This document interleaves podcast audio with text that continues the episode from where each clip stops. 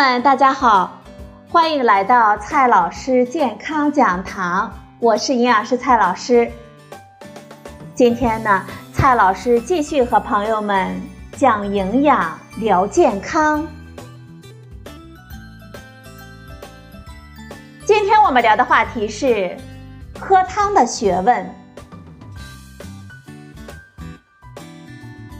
下班回到家。砂锅里咕嘟咕嘟的沸水声，热腾腾的香气，丰富营养的食材，鲜美香醇的口感，嗯，一碗好喝的汤，不仅能补充我们身体的营养，更能够让我们倍感幸福。中华的饮食文化，饮在前而食在后。我国五千年历史。食文化呢，仅仅一千多年，而汤文化却长达三千年之久。我们该怎么喝汤呢？不同的人应该喝什么样的汤呢？这些问题啊，都大有讲究。我国养生传统观念认为，经过熬煮，食材当中的营养精华都会进入汤里。因此，喝汤呢就具有很高的养生价值。但是，不同食材熬煮之后，汤渣里也都有着丰富的营养。首先呢，先来看一下肉汤。鸡汤、排骨汤、鱼汤等肉汤一直被我们视为滋补的佳品。我们在炖肉的过程中，一小部分的蛋白质、脂肪、维生素都会溶解在汤里，还有极少数的矿物质。脂溶性的香味物质会随着脂肪进入汤里，而水溶性的香味物质和鲜味的氨基酸也会进入汤里，这就是汤鲜美的原因了。但是汤好喝，并不意味着营养成分都进入了汤里。进入汤里的营养与我们熬煮的时间有很大的关系。数据显示，我们用鱼、鸡、牛肉等含不同高蛋白原料的食品烹煮六个小时之后，汤虽然看上去很浓，但是蛋白质的溶出率却只有百分之六到百分之十五，还有将近百分之八十五以上的蛋白质仍然留在肉渣当中。汤里的铁不足原料中的六分之一。正常情况下，我们的汤一般是烹煮一到两个小时，溶在汤里的营养就更少了。也就是说，只喝汤不吃肉的话，就相当于我们扔掉了百分之八十五以上的蛋白质。从营养学的角度来讲。肉类食物最重要的作用就是给我们提供蛋白质，因此，边喝汤边吃肉就是我们最正确的做法。如果我们嫌煮汤剩下的肉没有滋味，我们可以将其做成一个新菜，比如说，我们可以将肉撕成细丝，加一点胡萝卜丝、黄瓜丝，用麻酱汁来调味，就可以做成凉拌菜了。再来看一下粮食汤，绿豆汤、红豆汤、薏米水等粮食汤在夏季呢很受我们的欢迎。我们以绿豆汤来为例吧，其中含有微量的淀粉、蛋白质和维生素。最重要的是，绿豆汤富含多酚类的抗氧化成分，这就是绿豆汤它具有防暑清热的重要原因了。和绿豆汤相比，剩下的绿豆当中也含有大量的多酚类抗氧化成分，因为这些活性成分主要存在于绿豆皮中，熬煮汤的时候只有一小部分融入汤中。除了蛋白质和淀粉，剩下的绿豆中还含有钾、镁等矿物质，以及膳食纤维和 B 族维生素。而且它的含量呢，要远远的大于绿豆汤，这些也是杂豆类食物重要的营养优势了。为了最大化的发挥绿豆的营养价值，煮绿豆汤的时候啊，我们要注意，先把水煮沸，然后呢放入绿豆，继续小火烹煮八到十分钟之后倒出绿豆汤。这个时候的绿豆汤啊，它的清热能力最强。剩下的豆子呢，我们可以继续煮成绿豆沙，或者是加入大米煮成绿豆粥。最后再来说一下水果汤。我们在煮水果的过程中，葡萄糖、果糖、蔗糖等甜味物质就会融入水中，这就使得煮出来的水甘甜可口。和肉汤、粮食汤情况类似，水果汤中矿物质、维生素等营养物质含量有限，大部分的营养物质还是留在了水果当中。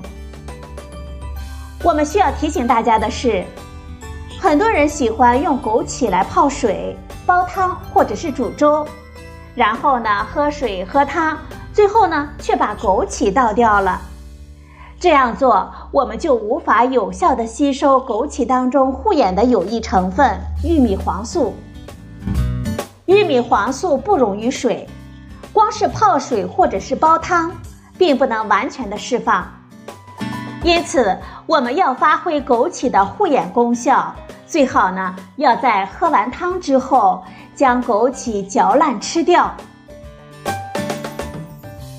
很多朋友呢都希望通过喝汤来养生，但是对于一些特殊的人群，喝汤的时候如果不注意，还会带来健康的风险。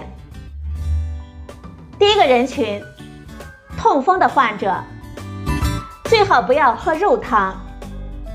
痛风患者呢，嘌呤代谢紊乱，应该避免从食物中摄取过多的嘌呤。嘌呤属于水溶性的物质，在肉类、海鲜等食物中含量比较高。我们在炖煮的时候，很容易溶解到汤中，因此，痛风患者呢，应该避免喝肉汤、鱼汤和海鲜汤等等。可以选择不放肉的蔬菜汤或者是蛋花汤。此外，痛风患者呢，通常还有体脂肪过高的问题，和油汤、浓白汤都会摄入过多的脂肪，不利于各种并发症的控制。第二个人群，高血压患者，要注意控油控盐。高血压患者第一位的要求是控盐，所以鱼汤和肉汤都需要注意少放盐。大部分朋友呢，在做汤的时候啊，都会加入盐。我们按照百分之零点五的盐的正常口味，一小碗的汤也就两百毫升，就含有一克的盐。烹调鱼汤的时候，我们还要注意少用油。因为烹调油不仅会增加脂肪的含量，而且富含欧米伽六脂肪酸，会抵消我们吃鱼对心脑血管的有益影响。高血压患者呢，更适合的饮料是不加糖的蔬菜汁、绿茶和椰子水。除了高血压患者之外，中风、冠心病等患者也是如此。第三种人群。肥胖或者是高血脂患者，喝汤的时候要先撇油。肉汤烹煮的时候，脂肪呢就会乳化溶解在汤中，就会导致汤中饱和脂肪含量比较高。肥胖以及高血脂患者应该少喝这类汤。如果特别想喝呢，应该先去除浮油。对于肥胖或者是高血脂患者，我们同样推荐的是蔬菜汤，因为其中富含维生素、矿物质和膳食纤维，而且呢，它的热量低。第四类人群，胃酸过多的人群，最好不要空腹喝汤。胃酸过多的人不适合大量的喝肉汤、鱼汤，因为肉汤呢，它有促进胃酸分泌的作用。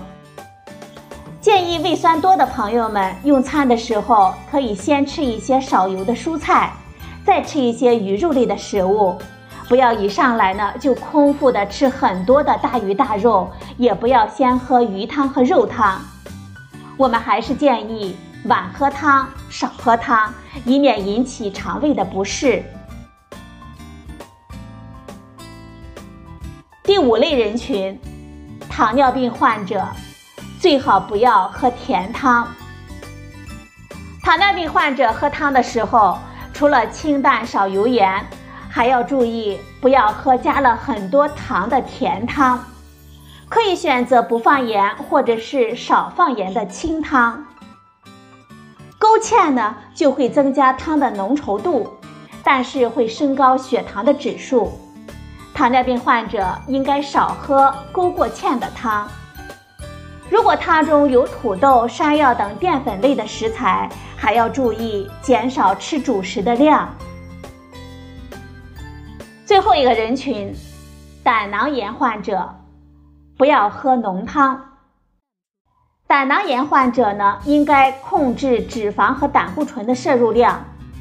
鸡汤、肉汤当中的脂肪一定要去掉，浓汤和油汤一定不要喝了。此外，动物的蛋白质总量也要控制，少量分次摄入比较好。我们推荐的做法是，可以先吃少油的蔬菜。再吃一点主食和其他的菜肴，最后呢，喝一点清淡的蔬菜汤或者是柠檬水。好了，朋友们，今天我们聊的话题是喝汤的学问。今天的节目呢就到这里，谢谢您的收听，我们明天再会。